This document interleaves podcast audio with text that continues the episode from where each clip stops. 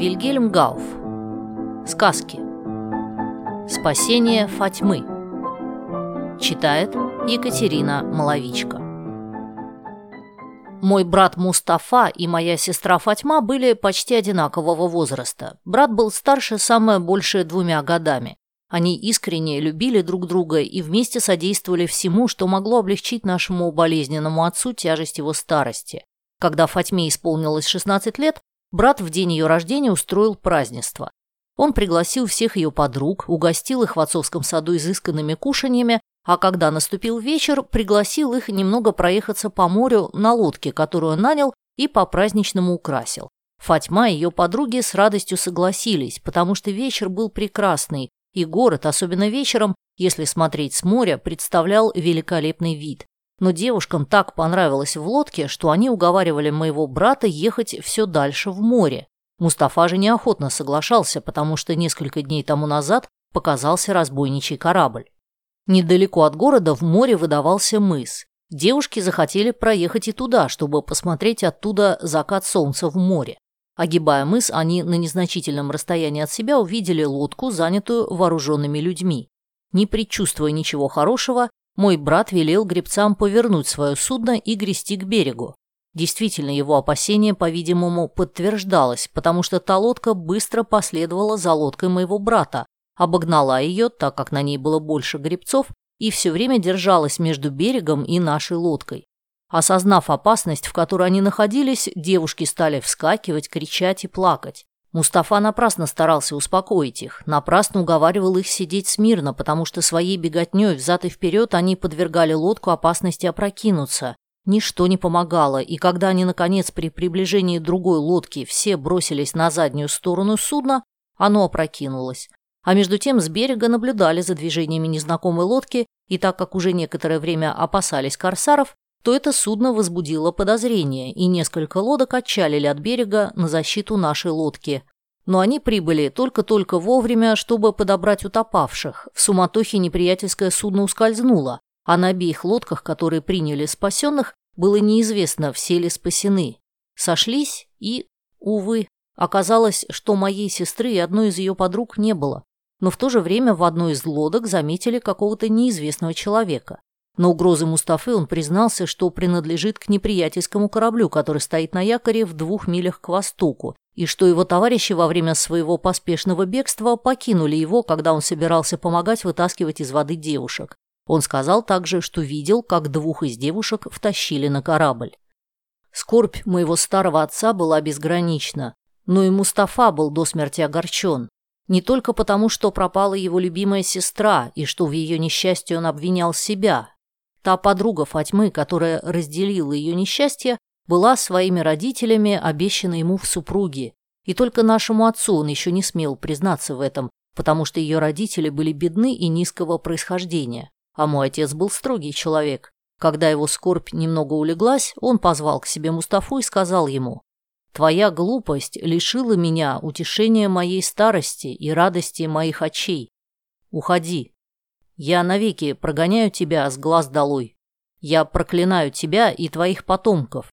И только когда ты возвратишь мне Фатьму, я сниму с твоей головы отцовское проклятие. Этого мой бедный брат не ожидал. Он уже раньше решил отыскать свою сестру и ее подругу и только хотел и спросить себе для этого благословения отца, а теперь отец посылал его по свету с проклятием. Но если прежде горе удручало его, то теперь его мужество только укрепило то полное несчастье, которого он не заслуживал. Он пошел к пленному морскому разбойнику, расспросил его, куда лежал путь его корабля, и узнал, что разбойники вели торговлю рабами и обыкновенно много торговали в Бальсоре.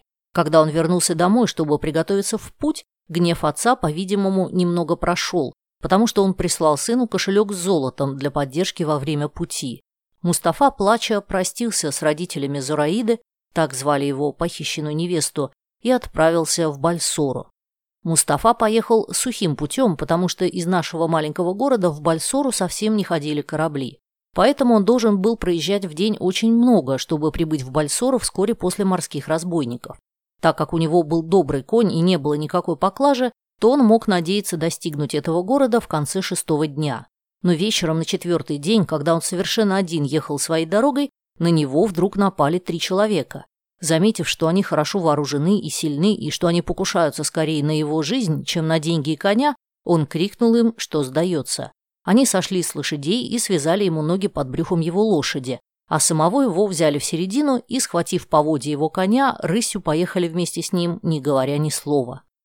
Мустафа предался немому отчаянию. Отцовское проклятие, по-видимому, уже теперь исполнялось над несчастным, и как он мог надеяться спасти свою сестру Израиду, если, лишенный всех средств, он мог употребить для их освобождения только свою жалкую жизнь? Проехав около часа, Мустафа и его немые спутники свернули в небольшую долину. Долина была каймлена высокими деревьями. Мягкий темно-зеленый луг и ручей, протекавший посредине его, манили к отдыху. Действительно, Мустафа увидел 15-20 раскинутых там палаток. Колышкам палаток были привязаны верблюды и красивые лошади, а из одной палатки раздавалась веселая мелодия цитры и двух прекрасных мужских голосов. Моему брату показалось, что люди, выбравшие себе для лагеря такое веселое местечко, не могут замышлять против него никакого зла, и поэтому он без боязни последовал призыву своих проводников, которые, развязав его веревки, сделали ему знак сойти с лошади. Его привели в палатку. Она была больше остальных и внутри красиво, почти изящно убрана.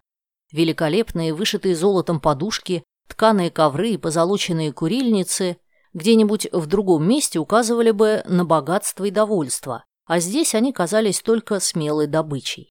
На одной из подушек сидел старый маленький человек. У него было безобразное лицо, смуглая блестящая кожа, а неприятная черта злобной хитрости в глазах и рот делали его вид противным. Хотя этот человек старался придать себе некоторую важность, Однако Мустафа скоро заметил, что не для него палатка так богато украшена, а разговор его проводников подтверждал, по-видимому, его замечание. «Где атаман?» – спросили они у карлика. «На маленькой охоте», – отвечал он, – «но он поручил мне занимать его место».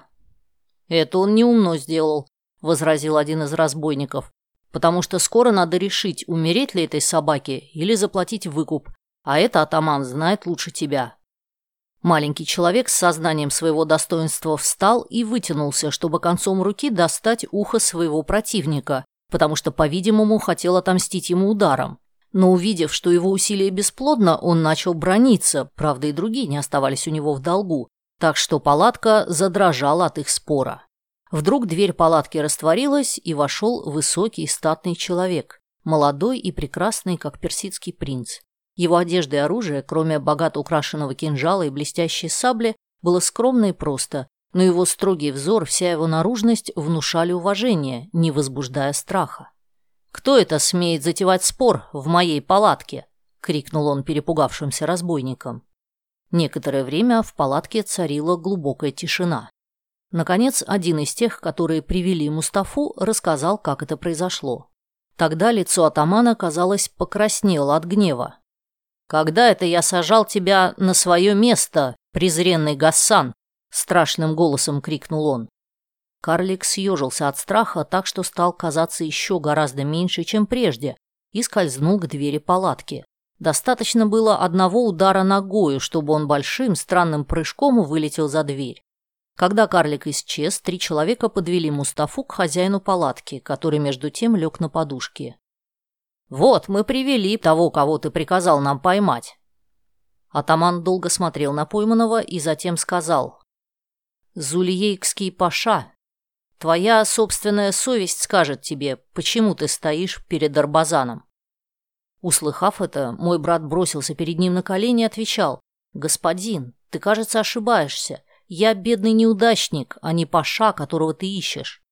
Все в палатке были изумлены этой речью, но хозяин сказал, «Тебе мало может помочь твое притворство, потому что я приведу к тебе людей, которые хорошо знают тебя». Он велел привести Зулейму. В палатку привели старую женщину, которая на вопрос, не узнает ли она в моем брате Зулиейкского Пашу, отвечала, «Конечно, клянусь могилой пророка, это Паша, а не кто другой». «Видишь, негодный, как не удалась твоя малодушная хитрость», — гневно заговорил атаман. Ты для меня слишком жалок, чтобы я испачкал твоей кровью свой хороший кинжал, Но завтра, когда взойдет солнце, я привяжу тебя к хвосту своего коня и буду скакать с тобой по лесам до тех пор, пока оно не скроется за холмы Зулиейка.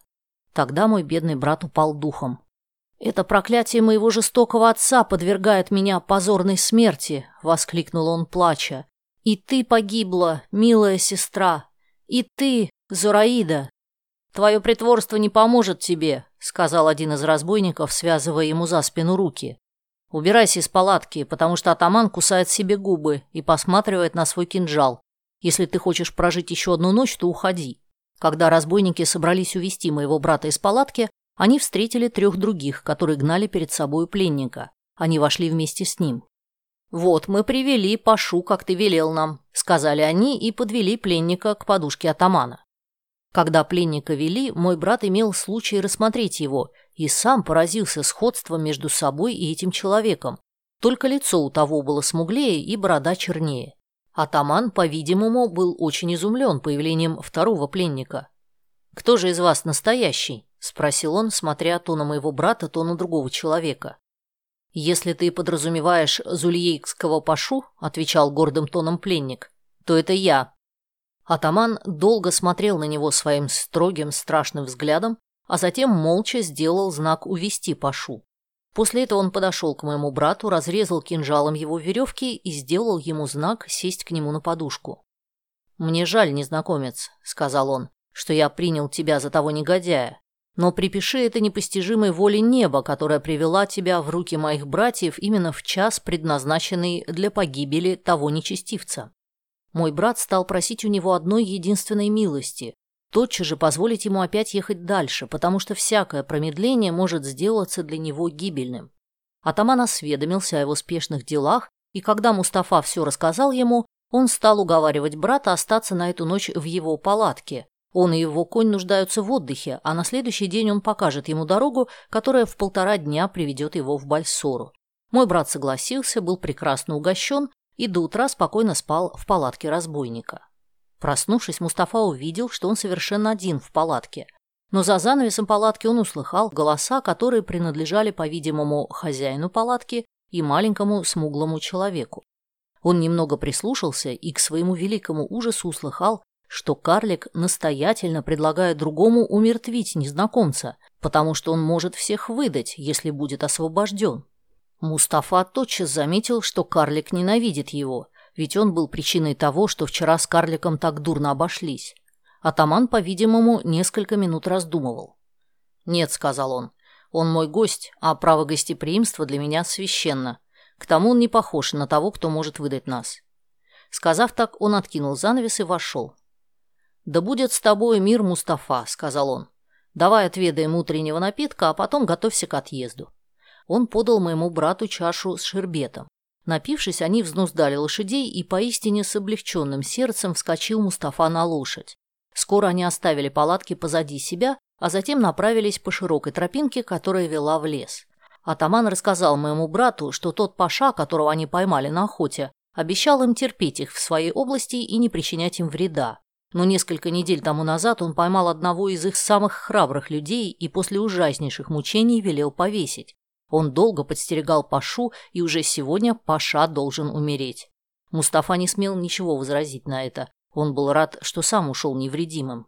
В конце леса атаман остановил лошадь, подробно описал моему брату дорогу, пожал ему на прощание руку и сказал, «Мустафа, ты странным образом сделался гостем разбойника Арбазана. Я не хочу требовать у тебя не выдавать того, что ты видел и слышал. Ты несправедливо испытал страх смерти, и я должен вознаградить тебя. Возьми на память этот кинжал. Если тебе нужна будет помощь, то пришли его мне, и я поспешу помочь тебе. А этот кошелек, может быть, пригодится тебе в пути». Мой брат поблагодарил его за великодушие и взял кинжал, но от кошелька отказался. Арбазан еще раз пожал ему руку, бросил кошелек на землю и с быстротой вихря помчался в лес. Когда Мустафа увидел, что ему уж не догнать разбойника, он слез, чтобы поднять кошелек, и испугался большого великодушия своего гостеприимного друга, так как кошелек содержал много золота. Он поблагодарил Аллаха за свое спасение, поручил его милости благородного разбойника и затем весело поехал дальше по дороге в Бальсор. Здесь Лиза замолчал и вопросительно посмотрел на старого купца Ахмета. «Нет, если это так, — сказал последний, — то я охотно исправлю свое суждение об Арбазане. Правда, с твоим братом он поступил прекрасно». «Он поступил как честный мусульманин», — воскликнул Мулей. «Но я надеюсь, что этим ты не кончил своего рассказа, ведь, как мне кажется, мы все желаем слушать дальше, что случилось с твоим братом и освободил ли он твою сестру Фатьму и прекрасную Зараиду.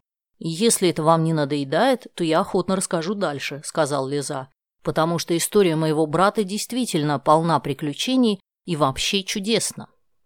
В полдень, на седьмой день после отъезда, Мустафа въехал в ворота Бальсоры. Только что остановившись в караван-сарае, он спросил, когда начнется торг рабами, который здесь происходит ежегодно. Но он получил ужасный ответ, что опоздал на два дня. Его опозданию выразили сожаление и рассказали ему, что он много потерял, потому что еще в последний день торговли прибыли две рабыни такой великой красоты, что привлекли к себе взоры всех покупателей. Из-за них порядком спорили и бились, и они, конечно, были проданы, притом за какую-то столь высокую цену, что ее не мог испугаться только их теперешний господин. Мустафа подробнее осведомился о рабынях, и у него не оставалось никакого сомнения, что это те несчастные, которых он ищет. Он узнал также, что человек, купивший их обеих, живет от Бальсора на расстоянии 40 часов езды, что его зовут Тиули Кос, что это знатный, богатый, но уже пожилой человек, который раньше был Капудан-пашой, командующий флотом султана, а теперь со своими накопленными богатствами удалился на покой. Сначала Мустафа хотел тотчас же опять сесть на лошадь, чтобы поспешить вслед за Тиуликосом, который мог быть впереди его только на один день но сообразив, что он один ведь ничего не может сделать могущественному путешественнику и еще меньше может отнять у него добычу, он стал придумывать другой план и скоро нашел его. Сходство с Зулиейкским пашой, которое едва не стало так опасно для него, навело его на мысль отправиться под этим именем в дом Тиуликоса и таким образом решиться на попытку спасти обеих несчастных девушек. Поэтому он нанял нескольких слуг с лошадьми, в чем ему отлично пригодились деньги Арбазана, закупил для себя и своих слуг великолепной одежды и отправился в путь к замку Тиули. Через пять дней Мустафа приехал к этому замку. Он лежал на прекрасной равнине и был окружен кольцом высоких стен, над которыми здания возвышались лишь очень мало. Прибыв туда, Мустафа выкрасил волосы и бороду в черный цвет, а лицо вымазал соком какого-то растения, который придал ему смуглый цвет, совершенно такой, как у того паши. Затем он послал одного из своих слуг в замок и велел от имени Зулиейкского паши просить ночлега. Скоро слуга вернулся, и с ним четверо прекрасно одетых рабов, которые взяли лошадь Мустафы под узцы и повели во двор замка. Там они помогли самому ему сойти с лошади, а четверо других рабов повели его по широкой мраморной лестнице к Тиуле. Тиуле, старый весельчак, принял моего брата почтительно и велел подать ему самое лучшее, что мог приготовить его повар. После обеда Мустафа мало-помалу перевел разговор на новых рабынь, и Тиули стал расхваливать их красоту и сожалел только, что они всегда так печальны, но думал, что это скоро пройдет. Мой брат был очень доволен этим приемом и лег отдыхать с прекраснейшими надеждами. Он проспал, вероятно, около часа, когда его разбудил свет лампы, который ослепительно падал в глаза. Приподнявшись, он подумал, что еще видит сон, потому что перед ним стоял с лампой в руке тот маленький смуглый человек из палатки Арбазана. Его широкий рот был искривлен отвратительной улыбкой. Мустафа ущипнул себя за руку, дернул за нос, чтобы убедиться, проснулся ли он, но видение по-прежнему оставалось. «Чего тебе надо у моей постели?» — воскликнул Мустафа, опомнившись от своего изумления. «Не беспокойтесь же так, господин», — сказал карлик. «Я отлично догадался, ради чего вы приехали сюда. Притом мне было еще очень памятно ваше почтенное лицо. Но, право, если бы я собственными руками не помогал вешать пашу, то вы, может быть, обманули бы и меня. А теперь я здесь за тем, чтобы предложить вам один вопрос. Прежде всего скажи, как ты попал сюда, — возразил ему Мустафа, взбешенный тем, что его так быстро узнали. «Это я скажу вам», — отвечал карлик. «Я не мог дольше ладить с атаманом, почему и бежал. А, собственно, ты, Мустафа, был причиной нашей ссоры. За это ты должен дать мне в жены свою сестру, а я помогу вам убежать. Если ты не отдашь ее, то я пойду к своему новому господину и кое-что расскажу ему о новом паше». Мустафа был вне себя от ужаса и бешенства. Теперь, когда он уверенно считал себя у цели своих желаний, суждено было явиться этому несчастному и разрушить их. Было только одно средство, которое могло спасти его план. Он должен был убить маленькое страшилище. Поэтому он одним прыжком бросился с кровати на карлика, но последний, вероятно, предчувствуя нечто подобное, уронил лампу, так что она погасла и в темноте отскочил, убийственно закричав о помощи. Теперь Мустафа находился в затруднительном положении. В эту минуту он должен был отказаться от девушек и думать только о собственном спасении, поэтому он подошел к окну, чтобы посмотреть, нельзя ли ему убежать. До земли было довольно далеко, а на другой стороне стояла высокая стена, которую нужно было перелезть. Он в раздумье стоял у окна, когда услыхал множество голосов, приближающихся к его комнате. Они были уже у двери, когда он в отчаянии схватил свой кинжал и одежду и выбросился в окно. Падение было жестоко, но он чувствовал, что ничего не сломал. Поэтому он вскочил и побежал к стене, которая окружала двор, поднялся, к изумлению своих преследователей, наверх и скоро очутился на свободе. Он бежал, пока не достиг небольшого леса, где в изнеможении бросился на землю. Здесь он стал обдумывать, что делать. Своих лошадей и слуг он должен был оставить, но деньги, которые носил в поясе, спас. Его изобретательная голова скоро указала ему другой путь к спасению. Он пошел по лесу дальше, пока не пришел к деревне, где за ничтожную цену купил лошадь, которая скоро привезла его в город.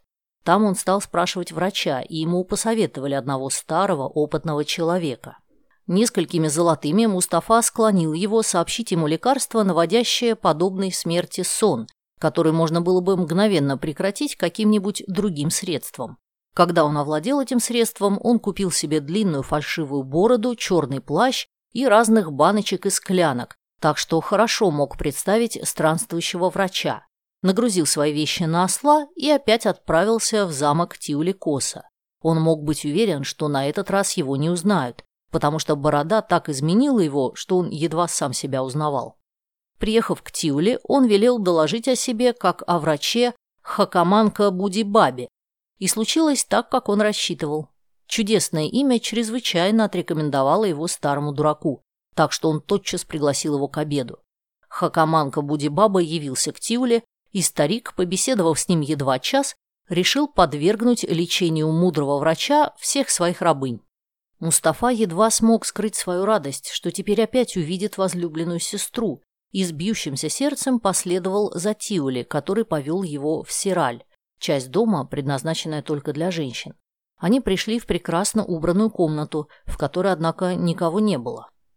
«Хамбаба, или как тебя звать, милый врач?» — сказал Тиуликос. «Смотри-ка на то отверстие в стене. Там каждый из моих рабынь высунет руку, и ты сможешь тогда исследовать, болен или здоров пульс». Мустафа мог возражать что угодно, ему не дали видеть рабынь но Тиули согласился всякий раз говорить ему, как они обыкновенно чувствовали себя прежде.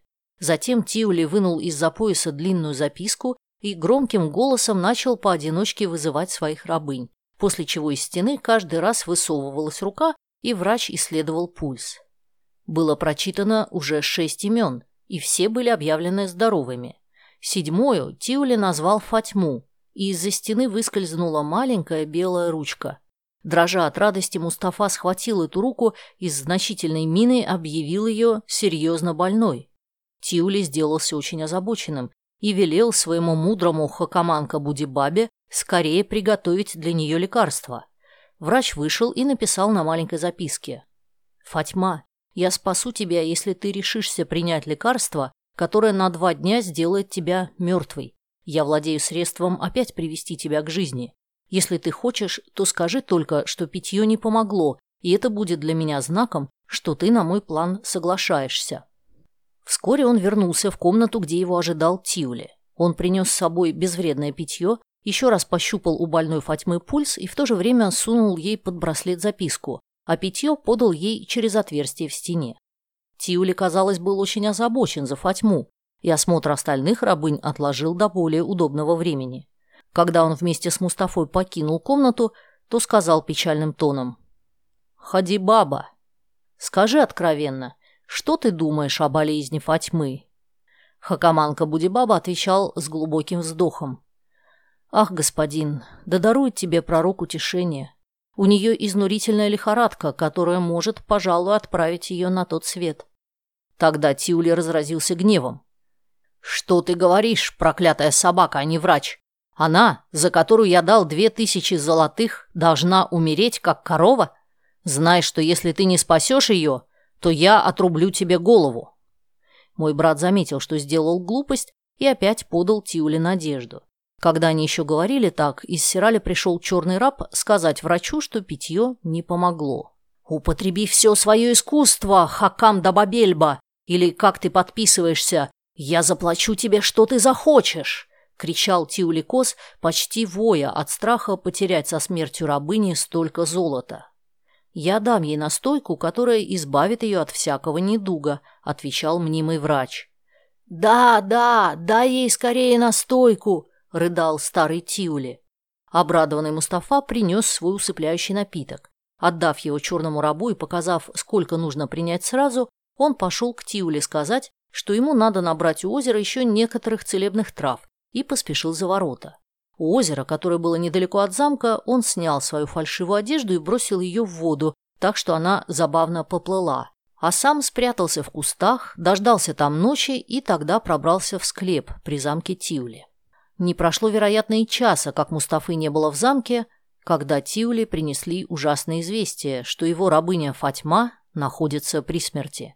Он послал на озеро, чтобы скорее привести врача, но его посланные вернулись одни и рассказали ему, что бедный врач упал в воду и утонул. Видно, как его черный плащ плавает посредине озера, а по временам из воды показывается его почтенная борода. Когда Тиули не видел уж никакого спасения, он стал проклинать себя и весь свет, рвать на себе бороду и биться головой об стену. Но все это не могло помочь, и Фатьма скоро испустила дух на руках остальных женщин.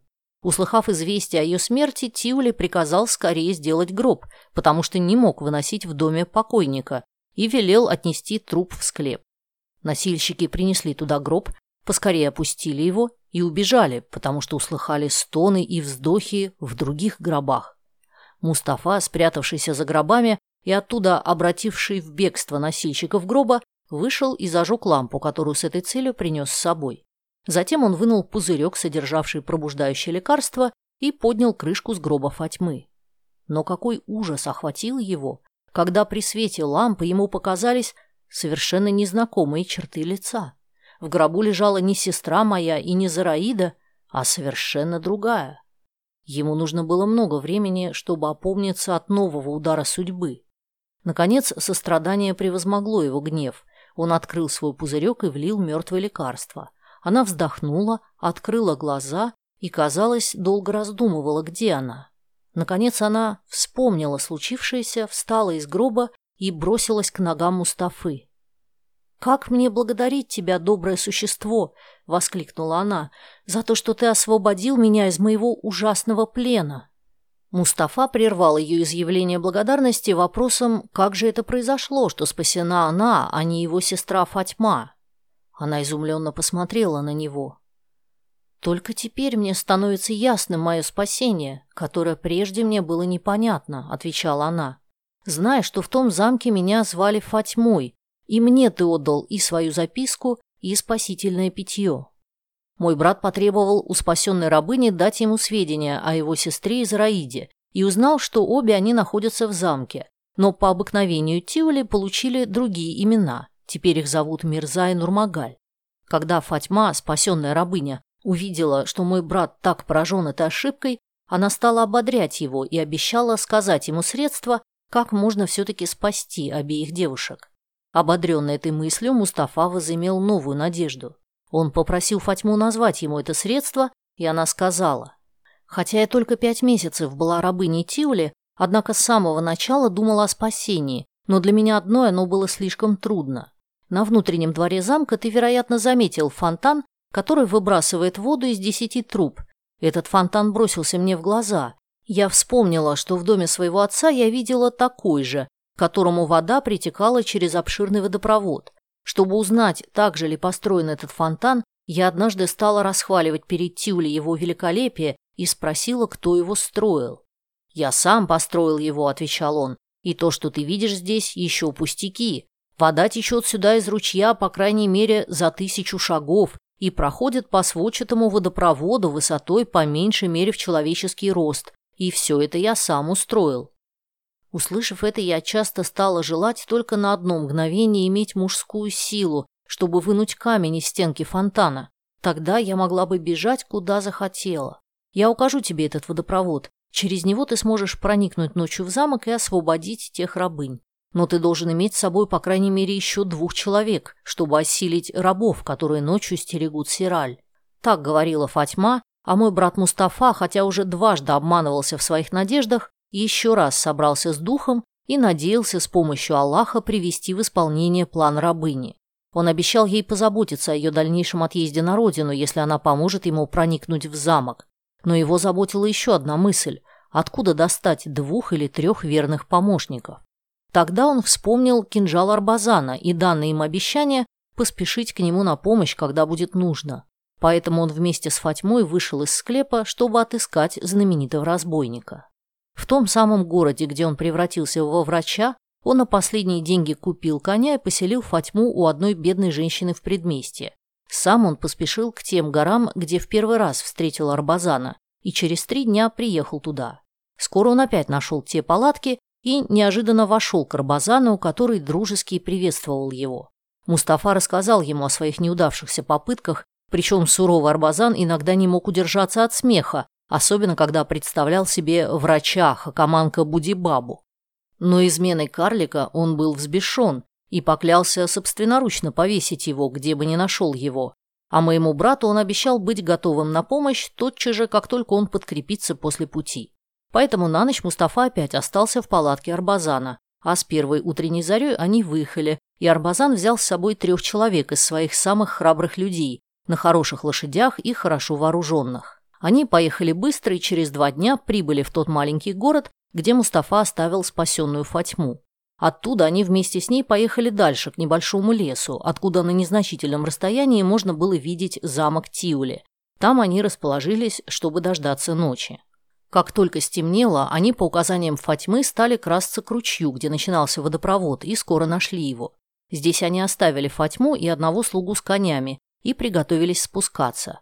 Но прежде чем они спустились, Фатьма еще раз подробно повторила им, что через фонтан они придут на внутренний двор замка. Там направо и налево в углу две башни, и за шестой дверью, считая от башни направо, находятся Фатьма и Зараида, охраняемые двумя черными рабами. Запасшись оружием и ломами, Мустафа, Арбазан и двое других разбойников спустились в водопровод. Хотя они почти до пояса погрузились в воду, но тем не менее бодро пошли вперед. Через полчаса они пришли к самому фонтану и тотчас же взялись за свои ломы. Стена была толстая и крепкая, но не могла долго противостоять соединенным силам четырех человек. Скоро они пробили отверстие достаточно большое, чтобы можно было удобно пролезть. Сперва пролез Арбазан и помог пролезть другим. Когда все они были на дворе, они стали осматривать находившуюся перед ними сторону замка, чтобы разыскать описанную дверь.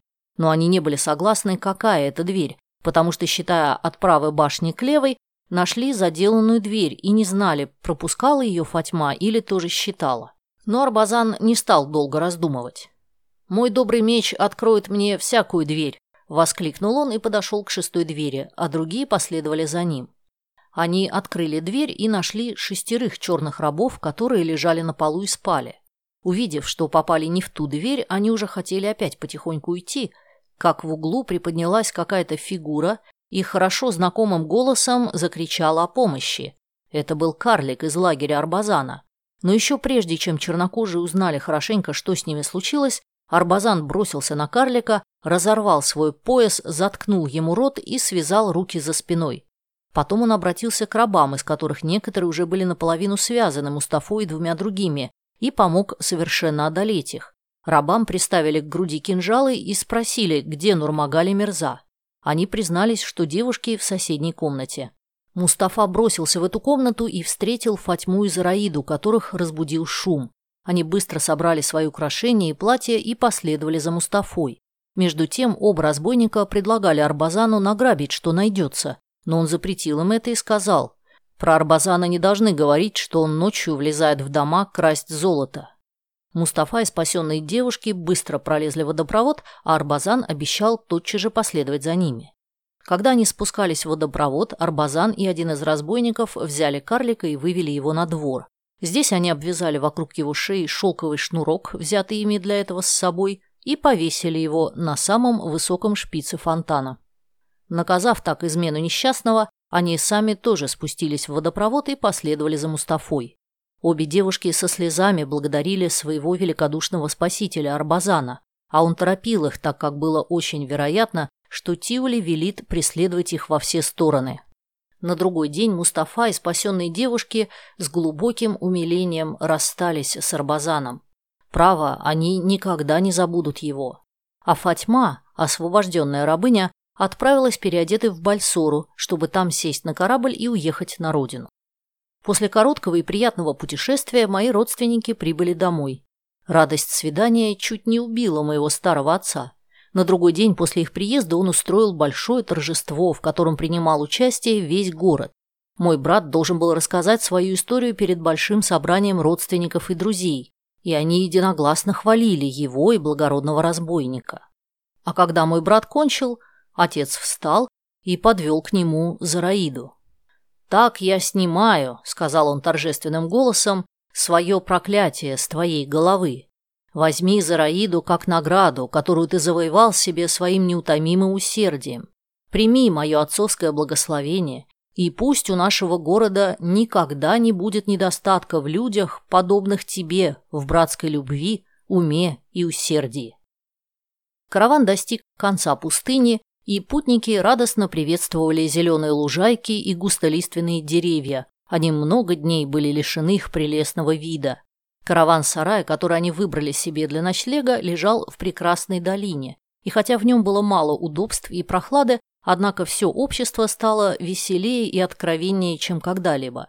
Ведь мысль, что они избавились от опасений и лишений, сопряженных с путешествием по пустыне, раскрыла все сердца и настроила душу к шуткам и веселью. Мулей, молодой веселый купец, стал танцевать комические танцы и при этом пел песни, которые даже у серьезного грека Цалейкаса вызывали улыбку. Мало того, что он развеселил своих товарищей танцами и игрой, он еще преподнес им обещанный рассказ и, отдохнув от своих прыжков, стал рассказывать так – Спасибо, что послушали эту аудиокнигу. Если вам понравилось, подпишитесь на мои каналы «Слушатель» и «История о песнях» в ваших любимых приложениях и в Телеграм. И, конечно, поделитесь с друзьями. Я ценю вашу поддержку.